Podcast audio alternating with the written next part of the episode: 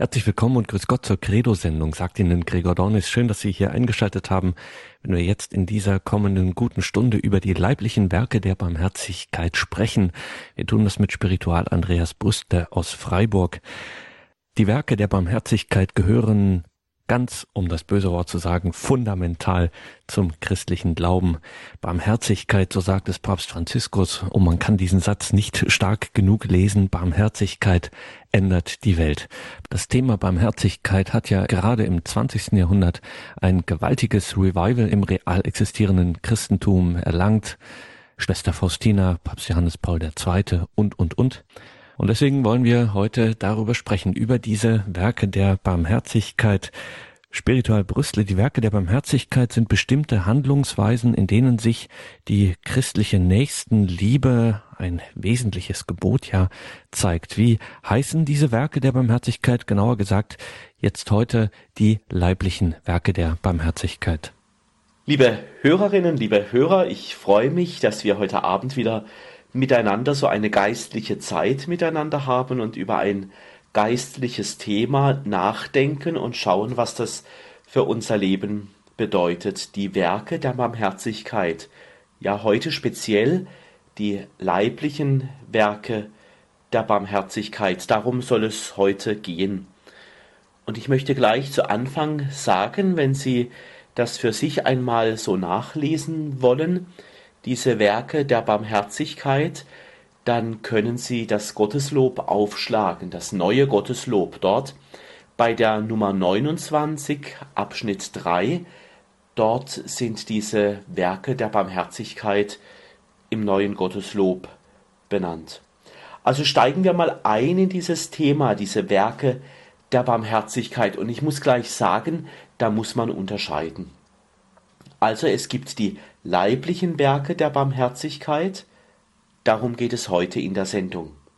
Und es gibt die geistigen Werke der Barmherzigkeit, darum geht es in einer anderen Sendung bei Credo. Diese Sendung folgt noch, aber heute jetzt nur die leiblichen Werke der Barmherzigkeit. Aber was sind das für Werke? Also wie nennt man diese Werke der Barmherzigkeit? Was gehört da alles dazu. Ich zähle sie gerade einmal auf, damit wir so ein Gespür bekommen, worum es da uns heute Abend so geht. Also diese leiblichen Werke der Barmherzigkeit sind hungrige Speisen, Durstigen zu trinken geben, Fremde beherbergen, Nackte bekleiden, Kranke pflegen, Gefangene besuchen, Tote bestatten. Also um diese Punkte soll es da heute Abend ein wenig gehen und darum kreisen wir ein wenig um diese Gedanken, um diese Werke der Barmherzigkeit. Und wo kommen diese Werke der Barmherzigkeit her? Die muss sich ja irgendwann mal jemand ausgedacht haben. Ja, wer hat diese Texte erfunden? Da schauen wir am besten einmal in die Bibel hinein. Ich habe die Bibel gerade da liegen und ich habe sie aufgeschlagen bei Matthäus, also im Matthäusevangelium. Da müssen wir ins 25. Kapitel hinein und dann äh, möchte ich vorlesen die Verse 31 bis 40. Dort werden diese Werke der Barmherzigkeit in der Bibel genannt damit Sie selber jetzt nicht nachschlagen müssen. Sie können das gerne später ein anderes Mal tun. Ich lese Ihnen die Stelle einfach mal vor, damit sie ein wenig in unserem Ohr klingt. Also Matthäus 25, 31 bis 40. Dort heißt es, wenn der Menschensohn in seine Herrlichkeit kommt und alle Engel mit ihm, dann wird er sich auf den Thron seiner Herrlichkeit setzen und alle Völker werden vor ihm zusammengerufen werden, und er wird sie voneinander scheiden, wie der Hirt die Schafe von den Böcken scheidet. Er wird die Schafe zu seiner Rechten versammeln, die Böcke aber zur Linken. Dann wird der König denen auf der rechten Seite sagen, Kommt her, die ihr von meinem Vater gesegnet seid, nehmt das Reich in Besitz, das seit Erschaffung der Welt für euch bestimmt ist. Denn ich war hungrig, und ihr habt mir zu essen gegeben. Ich war durstig, und ihr habt mir zu trinken gegeben. Ich war fremd und obdachlos, und ihr habt mich aufgenommen. Ich war nackt, und ihr habt mir Kleidung gegeben. Ich war krank, und ihr habt mich besucht. Ich war im Gefängnis, und ihr seid zu mir gekommen. Dann werden ihm die Gerechten antworten, Herr, wann haben wir dich hungrig gesehen und dir zu essen gegeben, oder durstig und dir zu trinken gegeben? Und wann haben wir dich fremd und obdachlos gesehen und aufgenommen, oder nackt und dir Kleidung gegeben? Und wann haben wir dich krank oder im Gefängnis gesehen und sind zu dir gekommen? Darauf wird der König ihnen antworten, Amen, ich sage euch, was ihr für einen meiner geringsten Brüder getan habt, das habt ihr mir getan. Soweit einmal diese Bibelstelle aus dem Matthäusevangelium. Was kann man dazu sagen? Diese Werke der Barmherzigkeit, die da genannt sind im Evangelium, wir dürfen das nicht so verstehen als Belohnung. Also ich muss mich nur gut genug anstrengen und dann wird Gott auch gut zu mir sein. So wollen sich die Werke der Barmherzigkeit nicht verstanden wissen, sondern es geht bei den Werken der Barmherzigkeit um eine eine Haltung, die so ganz von Jesus herkommt. Und bei diesen Werken der Barmherzigkeit, das ist schön, dass das auch ökumenisch ganz wertvoll ist, um diese Werke der Barmherzigkeit zu kreisen. In der ökumenischen Begegnung sind diese Werke der Barmherzigkeit besonders auch wichtig geworden, nicht im Sinne von Verdiensten, sondern vielmehr das wurde in dieser ökumenischen Bewegung uns geschenkt, dass es darum geht, wie großartig doch der Geist Gottes wirkt. Wie Gottes Geist doch uns Menschen so ergreift, dass wir so ganz in die Haltung von Jesus hineinkommen. In den Werken der Barmherzigkeit, so dürfen wir also so sagen, Gottes Geist wirkt ganz viel, ganz viel Gutes in uns Menschen.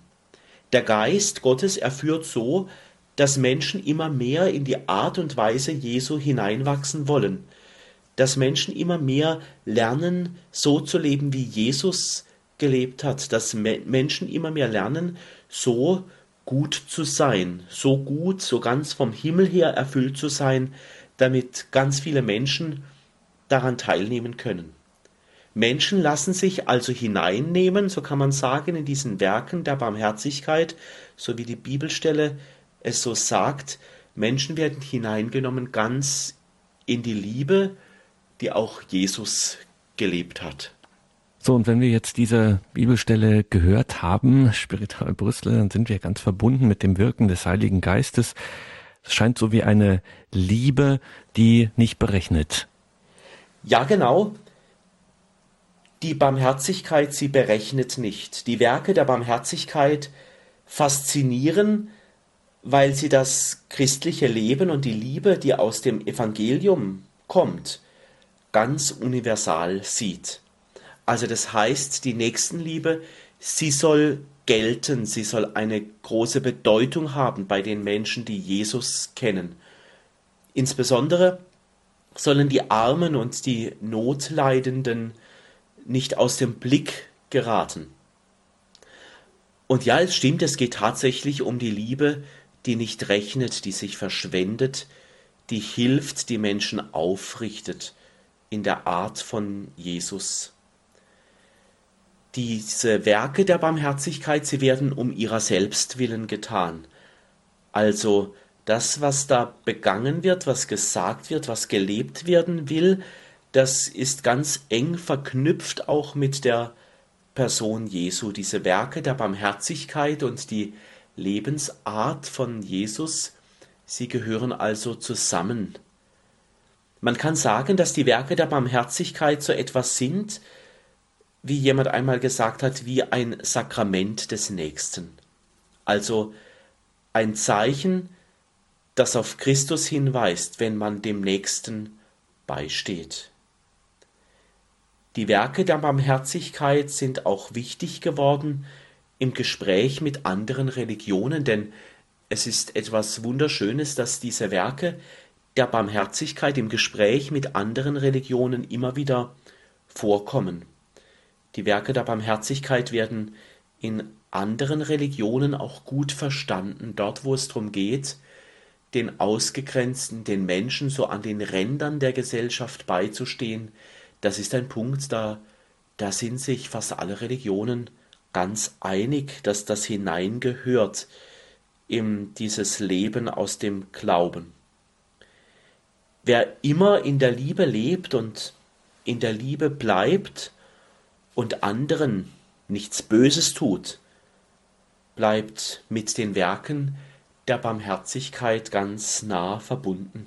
Das ist so die Überzeugung, auch das tiefe innere Wissen im Gespräch mit den anderen Religionen, die Werke der Barmherzigkeit, die so ganz aus der Bibel herauskommen, sie bringen es also fertig mit ganz vielen Menschen, die jetzt auch nicht unbedingt Kontakt zum Christentum haben, aber diese Werke der Barmherzigkeit bringen die Menschen auf der ganzen Welt irgendwie miteinander ins Gespräch. Also wunderbar, was da dieser Text aus dem Matthäusevangelium so weltweit schon alles bewirkt hat.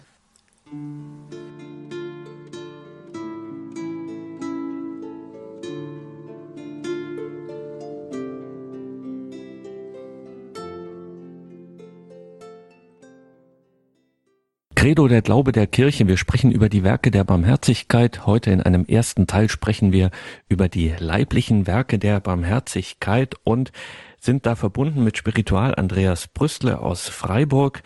Und jetzt müssen wir ganz konkret mal schauen, was es da so in der christlichen Überlieferung gibt, welche Werke der Barmherzigkeit es da im Einzelnen zu finden gibt. Und Spiritual Brüstle, wo fangen wir denn da am besten an? Beginnen wir mit dem Werk der Barmherzigkeit die Hungrigen zu speisen. Nehmen wir das mal als erstes Beispiel. Was, was bedeutet das? Gut, das Werk der Barmherzigkeit, Hungrige zu speisen, das ist ganz offensichtlich. Das ist ein aktuelles Werk der Barmherzigkeit. Denken wir an die, die südliche Welthälfte. Da braucht es besonders das Engagement von Christen, dieses Werk der Barmherzigkeit zu leben. Dort, wo viele Menschen auch heute noch immer noch hungern. Nahrung zu geben, Hungrige zu speisen, das ist nichts Abstraktes, das ist ganz konkret. Das zeigt, da zeigt sich bei diesem Werk der Barmherzigkeit, ob ich jemandem gut bin, ganz allgemein gesagt. Wenn ich Hungrige speise, dann zeigt sich, ob ich jemandem gut bin, wenn ich helfe, dass einem Menschen dieses Bedürfnis gestillt wird. Und bei diesem Werk der Barmherzigkeit Hungrige zu speisen, da, da fällt mir immer auch ein Lied ein, das mir so durch den Kopf und durchs Herz geht, ein Lied aus dem Gotteslob, Brich dem Hungrigen dein Brot, so heißt dieses Lied. Es wird oft in Gottesdiensten gesungen. Da ist die Rede davon, dass wir die Last des anderen mittragen. Uns kann es nicht egal sein, wenn ein Mitbruder oder eine Mitschwester irgendwo auf der Welt Hunger leiden muss. Da sind wir herausgefordert.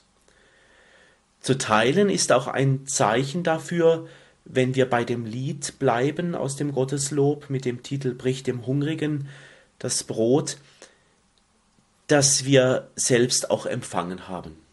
Wir selbst haben ja in unseren Breitengraden, sag ich mal so, Glück, dass es uns relativ gut geht. Auch wenn wir jammern, wir jammern oft auf sehr hohem Niveau.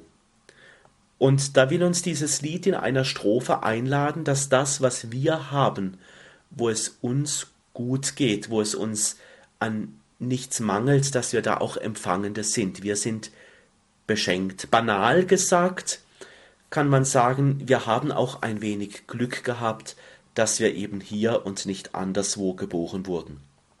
Aber dies verpflichtet uns auch. Also die Dinge nicht als zu selbstverständlich zu nehmen und das, was wir ein, an Gütern haben, auch mit anderen zu teilen und uns nicht in unserer Wohlstandsgesellschaft einrichten. Das Lied, das geht noch weiter und es sagt dann, dass dort, wo Menschen in diese Haltung des Teilens hineinkommen, also hungrige Speisen, dass sie da ganz in der Art von Jesus handeln. Hungrige zu speisen ist also eine Lebenshaltung so von Jesus her. Er, also Jesus, er hat sich ja auch verschenkt, damit fremde Not gelindert wird. Und jeden Tag immer wieder neu passiert das ja auch in der Eucharistiefeier. In diese Gebärde Jesu des Verschenkens, sich auch selber verschenken zu dürfen, in diese Gebärde, in diese Haltung, da üben wir uns ja auch jeden Tag in der Eucharistiefeier ein. Brot wird da geteilt. Brot in der Eucharistie geteilt. Die Gegenwart des Herrn, das alltägliche Brot geteilt mit denen, die Hunger haben, das ist auch eine Gebärde des Verschenkens. Für Ausgleich zu sorgen, das ist also ganz auch jesuanisch. Sich zu verschenken, das ist ganz jesuanisch. Zu teilen, das ist ganz jesuanisch. Es gibt Menschen, die bis heute warten, dass ihr Hunger gestillt wird. Leben wir das, was wir in der Eucharistie jeden Tag begehen, Brot zu teilen, sich zu verschenken, für andere da zu sein, Not zu lindern. Mhm. Und dann finden wir in der Überlieferung der Werke der Barmherzigkeit, der leiblichen Werke der Barmherzigkeit, auch die Aufforderung, die Kranken zu besuchen. Also der Schwerpunkt hier, ganz klare Auskunft, zunächst einmal noch vor der besonderen Pflege, der Versorgung, zunächst mal die Kranken zu besuchen. Das heißt, worauf die Bibel hier besonders Wert legt, der Einsamkeit zu begegnen. Ja, die Bibel erinnert uns daran, Kranke zu besuchen. Kranke, die sind oft einsam. Wer selbst einmal länger krank war, weiß, wie das ist, wie sich das anfühlt, wenn man dann irgendwie ja so aus dem Verkehr gezogen ist, ganz aus dem Alltag herausgenommen.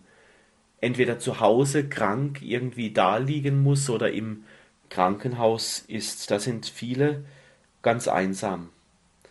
Sicherlich brauchen die Kranken auch die nötige Ruhe und die Erholung und gute Betreuung, aber da brechen dann oft auch in der Krankheit plötzlich viele Kontakte ab. Menschen, mit denen man so im Alltag immer wieder zu tun hat, Menschen, mit denen man immer wieder gesprochen hat, sie sind plötzlich nicht mehr so stark präsent wie, wie im normalen Alltag. Wer nicht mehr so im Alltagstrott mit dabei ist, wer eben krank ist, in diesem Alltagstrott nicht mehr so ganz mit dabei ist, der ist auch schnell außen vor. Das führt zur Einsamkeit. Und ich bin ganz froh, dass es da ganz viele Menschen gibt, die dieses Werk der Barmherzigkeit, Kranke zu besuchen, jeden Tag leben. Das sind die Menschen, die wie selbstverständlich in die Krankenhäuser gehen oder sich in der häuslichen Pflege einsetzen und Kranke besuchen. Das sind Menschen, die gut tun. Sie sind da. Sie halten mit den Kranken die schwierige Situation aus. Und vor allem, es ist jemand da, auch zum Reden und manchmal auch zum Beten. Manche haben es sich sogar richtig zur Aufgabe gemacht, in Krankenhäusern zusammen mit den Seelsorgern und Seelsorgerinnen Gebetszeiten anzubieten. Das Gebet in Krankenhäusern lebendig zu halten. Die intensivsten Gebetszeiten und eine ganz dichte Gebetssituation, die gibt es oft am Krankenbett. Wenn wir heute Abend mal noch Jesus in diese Situation hinzudenken, dann war Jesus ja immer dort zu finden, wo Menschen krank und gebrechlich waren. Das hat ganz zu Jesus dazugehört. Diesen Menschen, den Kranken und den Gebrechlichen, denen gehört wohl zuerst die besondere Zuwendung Jesu. Jesus hat irgendwie niemand vergessen, auch die Kranken nicht, und er hat sie besucht. Denken wir an die Heilungsgeschichten in der Bibel. Also so spontan fällt mir ein die Heilung der Schwiegermutter des Petrus oder da gibt es diese Heilungen von Aussätzigen. Und auch die Menschen, die keine kranken Knochen hatten, die haben auch Heilung gebraucht. Heilung so in ihrer Seele, so von innen her. Mir wird da ein geistlicher Gedanke immer sehr wichtig, wenn es darum geht, Kranke zu besuchen, so dieses Gebet, Christus hat keine Füße, nur unsere Füße. Und Christus hat keine Füße, nur unsere Füße, um auch zu den Kranken zu gehen und sie besuchen, damit sie nicht in ihrer Krankheit vergessen sind. Credo der Glaube der Kirche. Wir sprechen über die Werke der Barmherzigkeit. Heute zunächst über die leiblichen Werke der Barmherzigkeit. Und da gehört auch dazu, die Gefangenen zu besuchen. Also man kann vielleicht so sagen, die Werke der Barmherzigkeit stehen dafür, dass niemand, wirklich niemand, egal wer und wo sie oder er ist, dass da niemand vergessen wird. Man müsste, kann man so sagen, die Werke der Barmherzigkeit eigentlich erfinden, wenn es sie nicht schon geben würde. Das stimmt die Werke der Barmherzigkeit, sie vergessen niemanden. Das stimmt. Niemand rutscht da irgendwie weg, der Hilfe braucht. Niemand wird da ausgegrenzt. Egal was im Leben eines Menschen vorgefallen ist. Jeder soll neue Möglichkeiten und neue Chancen bekommen.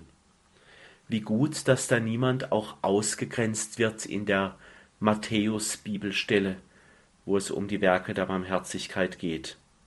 Und das hat schnell, dass jemand ausgegrenzt wird, abgestempelt. Das geht schnell. Wir denken halt immer noch sehr gerne in Schubladen. Da sind selbst wir Christen nicht sicher davor. Ein Bibelzitat, denn ich war im Gefängnis und ihr habt mich besucht. Matthäus Evangelium. Gerade vorhin haben wir es gehört, das sagt die Bibel. Wir haben es als Christen irgendwie noch nicht ganz so geschafft, an die Ränder zu gehen. Wir sagen es zwar immer mal wieder, unser Papst lebt uns da ganz viel davon vor, an die Ränder zu gehen. Dort, wo niemand hingeht oder hingehen möchte, dort gehören wir Christen hin. Das finde ich so die wunderbare Botschaft, die uns derzeit unser Papst Franziskus vorlebt. Das fasziniert irgendwie und berührt ganz viele Herzen, an die Ränder gehen. Da begegnet man dem Gesicht Christi im Antlitz des Nächsten und das auch im Gefängnis. Das Gefängnis ist irgendwie, es klingt zwar komisch, aber irgendwie, das Gefängnis ist irgendwie ein heiliger Ort, weil dort Menschen in ihrem Leben ganz oft neu werden. Neue Lebenspläne entstehen dort. Das Alte wird zurückgelassen und das neue Leben wird angepackt. Ich finde es stark, dass da unser Papst gerade im Blick auf die Gefangenen so ein starkes Zeugnis setzt. Er hält damit auch ein Thema in unserer Mitte lebendig, nämlich dass Neuanfang möglich ist, und das Thema Versöhnung bringt er damit immer wieder ins Spiel. Und mal Hand aufs Herz.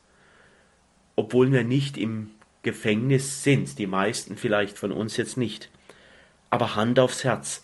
Wer braucht nicht auch im eigenen Leben immer wieder einen Neuanfang, dass sich jemand einem zuwendet, wenn man Fehler gemacht hat? Und wer braucht von uns nicht immer wieder jeden Tag neu auch das Geschenk der Versöhnung?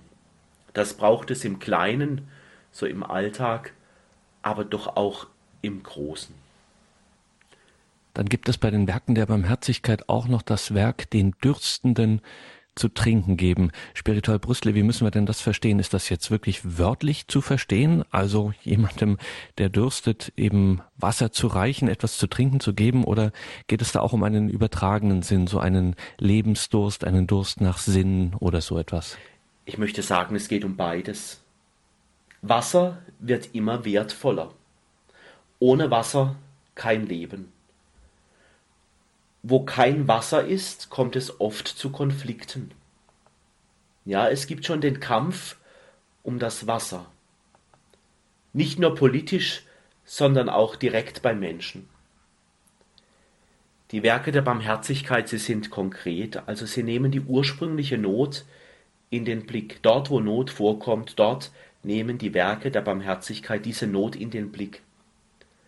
Kaum zu glauben ist, dass es heute noch Menschen gibt, die trotz aller Technik und allem Können bis heute nicht genug zu trinken haben. Eigenartig, dass wir das nicht hinbekommen. Wassermangel, Durst in einer hochtechnisierten Welt. Unglaublich, das schreit doch zum Himmel. Aber irgendwie scheinen wir uns damit abzufinden. Gut, dass die Werke der Barmherzigkeit dieses Thema nicht vergessen lassen. Gerade dieses Werk der Barmherzigkeit ist eine Gewissenserforschung auch für die moderne Welt, was getan werden kann, dass es Menschen nicht am notwendigsten fehlt, nämlich den Durst zu stillen. Ja, nehmen wir dieses Werk der Barmherzigkeit, die Dürstenden, denen zu trinken zu geben, nicht zu schnell als ganz fromm hin, so im übertragenen Sinne. Es ist einfacher zu sagen, jemand dürstet im übertragenen Sinne nach Leben. Der innere Durst der Menschen ist groß. Das stimmt natürlich. Aber das ist eben nur auch eine Seite, eine wichtige geistliche Seite. Aber der konkrete Durst, den Menschen erleiden, auch heute noch, das schreit zum Himmel. Ich bin kein Fachmann auf diesem Gebiet, ich kenne mich zu wenig aus, aber dass es im Jahr 2015 Regionen auf unserer Erde gibt, wo Menschen bei allem Können, was wir heute so an den Tag legen, noch Durst haben. Das will mir irgendwie nicht in den Kopf. Das schreit zum Himmel. Das braucht eine Gewissenserforschung auch der modernen Gesellschaft. Wir gehören zu einer Generation, für die alles irgendwie machbar ist. Aber so etwas wie einem Grundbedürfnis, also den Durst zu stillen, Linderung zu gewähren, das bekommen wir nicht hin. Komisch. Vielleicht ist dieses Werk der Barmherzigkeit ein Hinweis auf eine Gewissenserforschung. Dieses Werk der Barmherzigkeit, das ist irgendwie nicht so glatt. Es reibt, es wühlt uns irgendwie, auch uns modernen Menschen, auch uns modernen Christen irgendwie auf. Es ist da irgendwie eine große Herausforderung. Und ich glaube, in diesem Punkt, in diesem Werk der Barmherzigkeit, Dürstenden zu trinken zu geben, da müssen wir echt noch wachsen. Da müssen wir kreativer werden. Da müssen wir uns noch mehr herausfordern lassen. Es darf nicht sein, dass in unserer modernen Welt irgendwo auf der Welt jemand verdursten muss.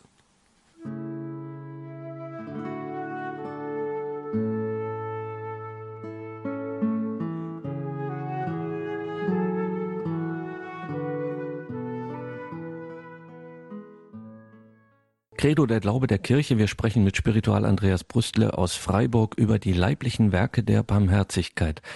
So, und Spiritual Brüstle, jetzt sind wir an einem Punkt, an einem erstaunlichen, überraschenden Werk der Barmherzigkeit, mit dem man jetzt vielleicht so gar nicht rechnet auf den ersten Blick oder was vielen sicherlich nicht einfallen würde. Das heißt nämlich, Nackte sollen bekleidet werden. Wo wird dieses Werk der Barmherzigkeit denn aktuell?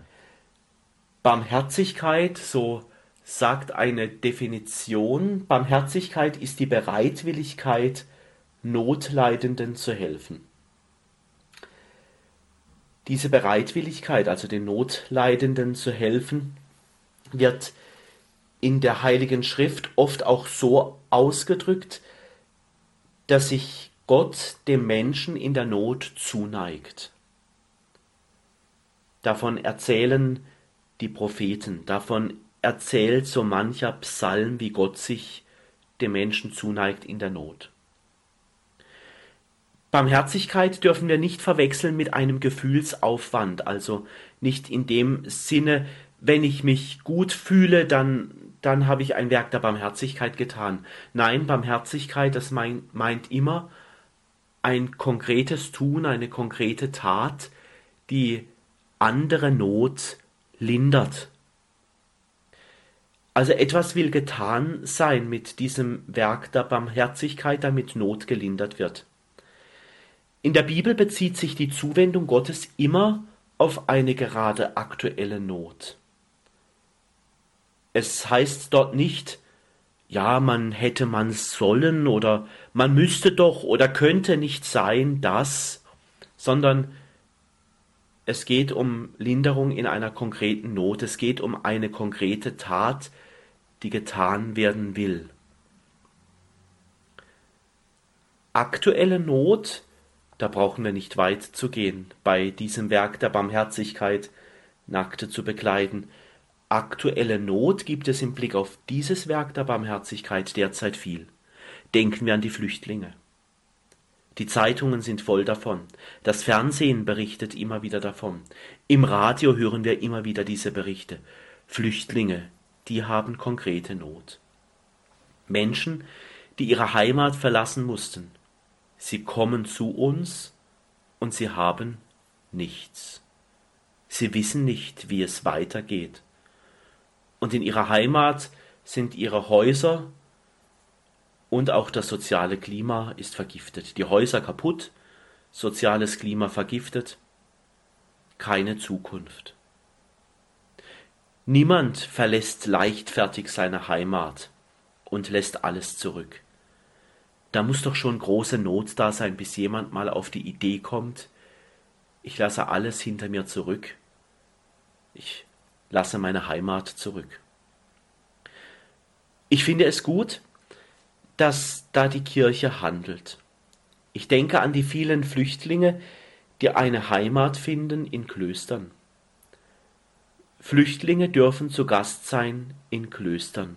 Ordensleute öffnen die Türen, damit Heimatlose Unterkunft haben. Ein starkes Zeichen. Viele Ordensleute bereiten sich gerade darauf vor, Flüchtlinge aufzunehmen und ihnen das zu geben, was sie für ihr Leben brauchen.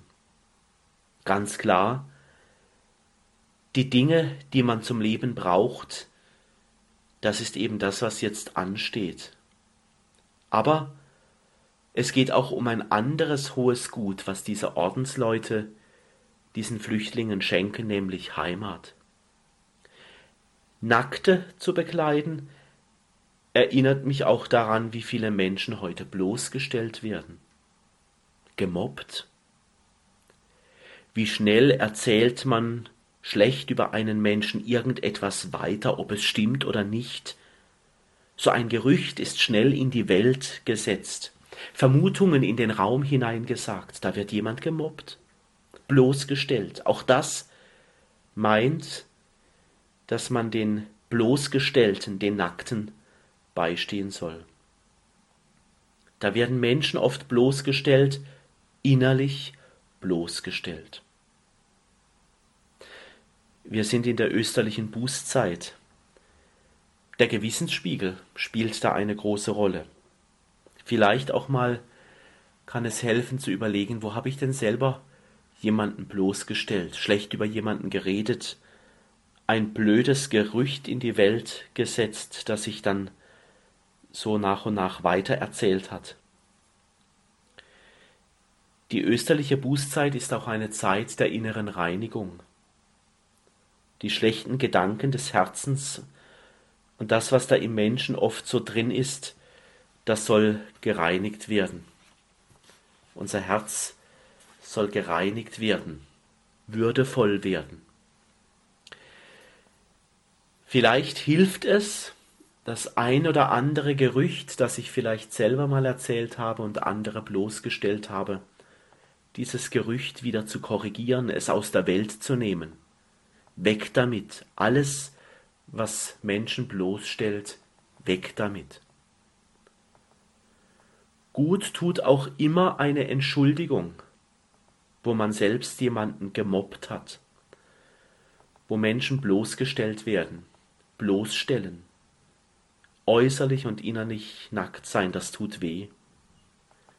Und das Matthäusevangelium erinnert uns daran, die bloßgestellten zu bekleiden, ihnen wieder Würde zu geben. Und da sind wir schon direkt am Übergang zum nächsten Werk der Barmherzigkeit, nämlich die Fremden zu beherbergen. Ja, das stimmt, das liegt sehr eng beieinander. Ich stelle mir dabei immer die Frage bei diesem Werk der Barmherzigkeit, die Fremden zu beherbergen, ich stelle mir da die Frage, wer ist denn eigentlich Fremder für mich? Das können wir uns heute Abend mal fragen. Wer ist denn fremd für mich? Wir reden gerne davon, dass wir alle Schwestern und Brüder sind. Oder man hört oft, wir gehören doch zu einer Menschheitsfamilie, wir gehören zusammen. Wir spüren auch irgendwie immer mehr, dass die Welt näher zusammenrückt. Gibt es da noch Fremde? Ich glaube nicht, dass jemand fremd ist, nur weil er eine andere Religion oder eine andere Sprache spricht. Ganz im Gegenteil. Das macht doch einen Menschen interessant. Jemand, der anders ist als ich, das ist doch interessant. Diese Menschen kennenlernen, das ist doch faszinierend. Fremd ist derjenige, den wir zum Fremden machen. Fremd ist derjenige, den wir zum Fremden machen. Fremd wird ja nur derjenige, zu dem wir direkt oder auch oft so ganz versteckt sagen, eigentlich gehörst du ja nicht zu uns. Wir wollen dich nicht bei uns haben. Durch solche Stimmen, manchmal ausgesprochen oder manchmal die leise Stimme, die sich so im Herzen regt, du gehörst nicht zu uns. Dadurch wird jemand fremd. Da wird jemand ausgestoßen.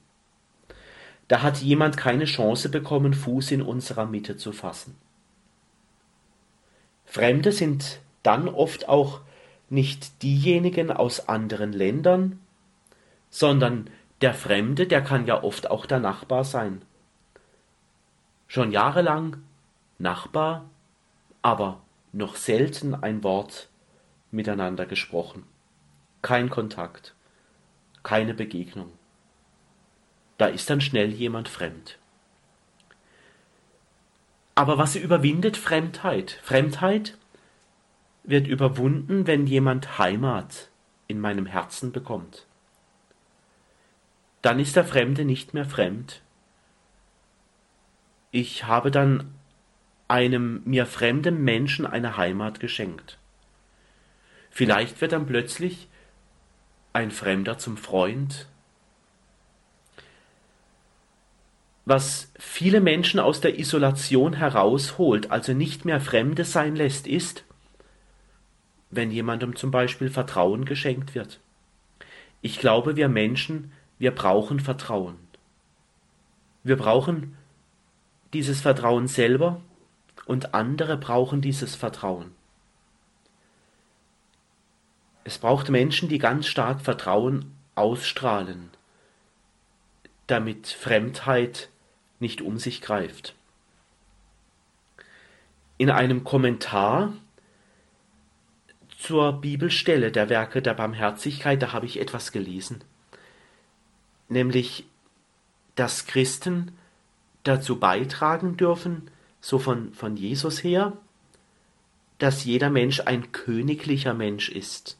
Jeder Mensch ein königlicher Mensch. Jeder Mensch ist würdevoll. Daran soll man uns Christen erkennen.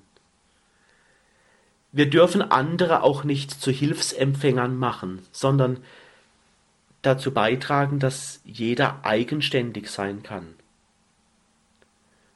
Und es ist wunderschön zu beobachten, was passiert, wenn Menschen Vertrauen geschenkt wird. Die wachsen innerlich. Die werden innerlich ganz groß, würdevoll. Sie wissen sich geachtet. In der Mitmenschlichkeit erweist sich, ob, ob ich ein Jünger des Herrn bin. Wenn Menschen aufgerichtet werden durch mich, dann sind sie plötzlich nicht mehr fremd. Wenn sie einen Platz haben in meinem Herzen, dann sind sie plötzlich nicht mehr fremd. Und dann passiert etwas, das um Jesus herum auch passiert ist,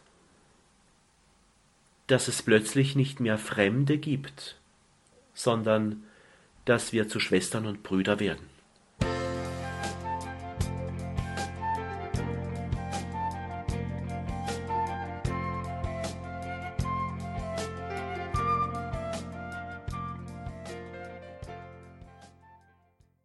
Sie haben eingeschaltet in der Credo-Sendung bei Radio Horeb. Wir sprechen mit Spiritual Andreas Brüstle über die leiblichen Werke der Barmherzigkeit.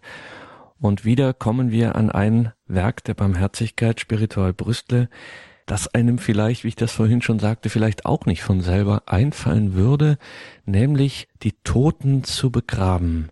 Worum geht es in diesem wirklich im mehrfachen Sinne letzten Werk, leiblichen Werk der Barmherzigkeit? Tote zu begraben, ja. Dieses Werk der Barmherzigkeit, das bleibt noch zu erklären. Und bei diesem Werk der Barmherzigkeit, da geht es um einen letzten Dienst der Beziehung zu einem Menschen. Tote zu begraben ist die Achtung vor einer Beziehungsgeschichte eines Menschen. Zugleich ist es auch ein Zeichen dafür, dass der tote Mensch über seinen Tod hinaus geachtet wird die Verstorbenen zu begleiten, ihnen eine, einen würdevollen Abschied zu schenken, das ist ein Ausdruck, wie groß wir Christen von jedem Menschen denken. Jeder hat es verdient, würdevoll aus dieser Welt gehen zu dürfen. Und dieses Werk der Barmherzigkeit, Tote zu begraben, das sagt auch etwas aus, nämlich dass mit dem Tod nicht einfach alles fertig ist. Die Gebete bei der Beerdigung, die haben oft eine ganz feierliche Sprache. Die Gebete, sie erzählen davon, dass der Verstorbene jetzt angekommen ist. Angekommen bei Gott. Gott gibt jetzt Heimat. Gott schenkt jetzt Leben und wo unsere eigenen Worte versagen, wenn wir jemanden trösten wollen, gilt es auch zu bitten. Und dort zu schweigen, mit den Angehörigen zusammen, wo es eben dran ist. Und dort auch ein Wort zu sagen, wo es Hinterbliebene aufrichtet und ihnen Mut macht für die Zukunft. Ich glaube daran, erkennt man Christen, dass sie Tote würdevoll bestatten. Und dann heißt es bei der Beerdigung oft, und das ewige Licht leuchte ihnen. Das geben wir den Verstorbenen als Zusage mit auf den Weg. Das ewige Licht leuchte ihnen. Es gibt Auferstehung.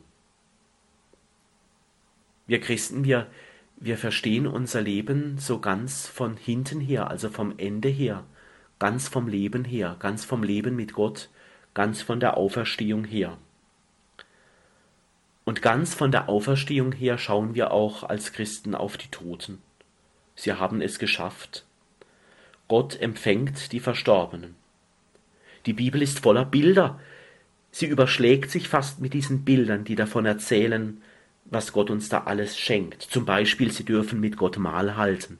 Die Toten dürfen Mahl halten mit Gott. Gott ist Gastgeber. Die Toten, sie dürfen mit Gott feiern. Ein Bild für das Leben.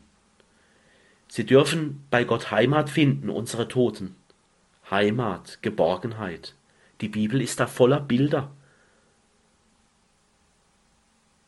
Die Bibel will mit diesen Bildern sagen, dass Gott für uns sorgt. Und wir dürfen, indem wir Tote begraben, mit diesem Werk der Barmherzigkeit ein wenig mithelfen, dass der Weg vom Tod zum Leben gelingt. Wir dürfen mit diesem Werk der Barmherzigkeit Tote zu begraben, den Hinterbliebenen die Hoffnung der Auferstehung sagen. Und wir dürfen auch, indem wir Tote würdevoll bestatten, auch zum Ausdruck bringen durch unser Beten und unsere Teilnahme, unsere Anteilnahme, den Hinterbliebenen und den Trauernden als Christen ein Zeichen setzen, in deinem Schmerz bist du nicht allein.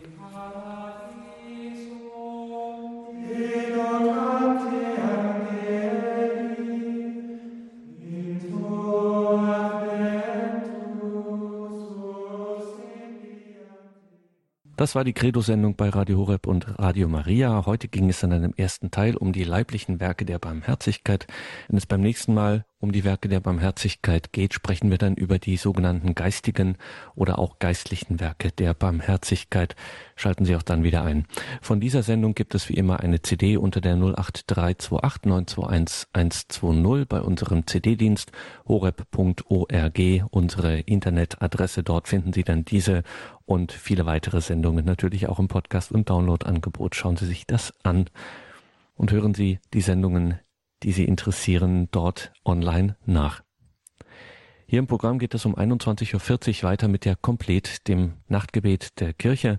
Mein Name ist Gregor Dornes. Ich darf mich an dieser Stelle von Ihnen verabschieden und wünsche Ihnen weiterhin viel Freude hier im Programm. Danke, dass Sie hier mit dabei sind. Danke Ihnen, Spiritual Brüstle, für diese Sendung. Wir freuen uns, wenn es dann weitergeht mit den Werken der Barmherzigkeit. Für heute Abend vielen Dank und dürfen wir Sie zum Abschluss der Sendung noch um Ihren Segen bitten. Barmherziger Gott, wir sagen dir Dank für den heutigen Abend und wir sagen dir Dank für Jesus, deinen Sohn. Aus dem Matthäusevangelium haben wir erfahren, wie er ist. Er ist an die Ränder gegangen, dort wo Menschen besonders in Not sind. Hab Dank für deinen Sohn Jesus, von dem wir das lernen durften. Gott gib uns die Kraft, dass wir nicht vergessen, wo wir gebraucht werden, wo wir selber dieses Werk der Barmherzigkeit leben dürfen, dass wir selber zu einem Sakrament für unsere Nächsten werden, zu einem Zeichen, das von dir erzählt.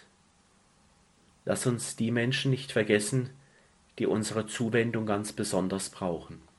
Ja, Gott, lass uns zum Segen werden, für die Menschen. Damit uns das gelingt, segne uns alle, die wir jetzt über das Radio miteinander verbunden sind und alle, die diesen Segen besonders brauchen. Der gute und barmherzige Gott, der Vater und der Sohn und der Heilige Geist. Amen. Amen.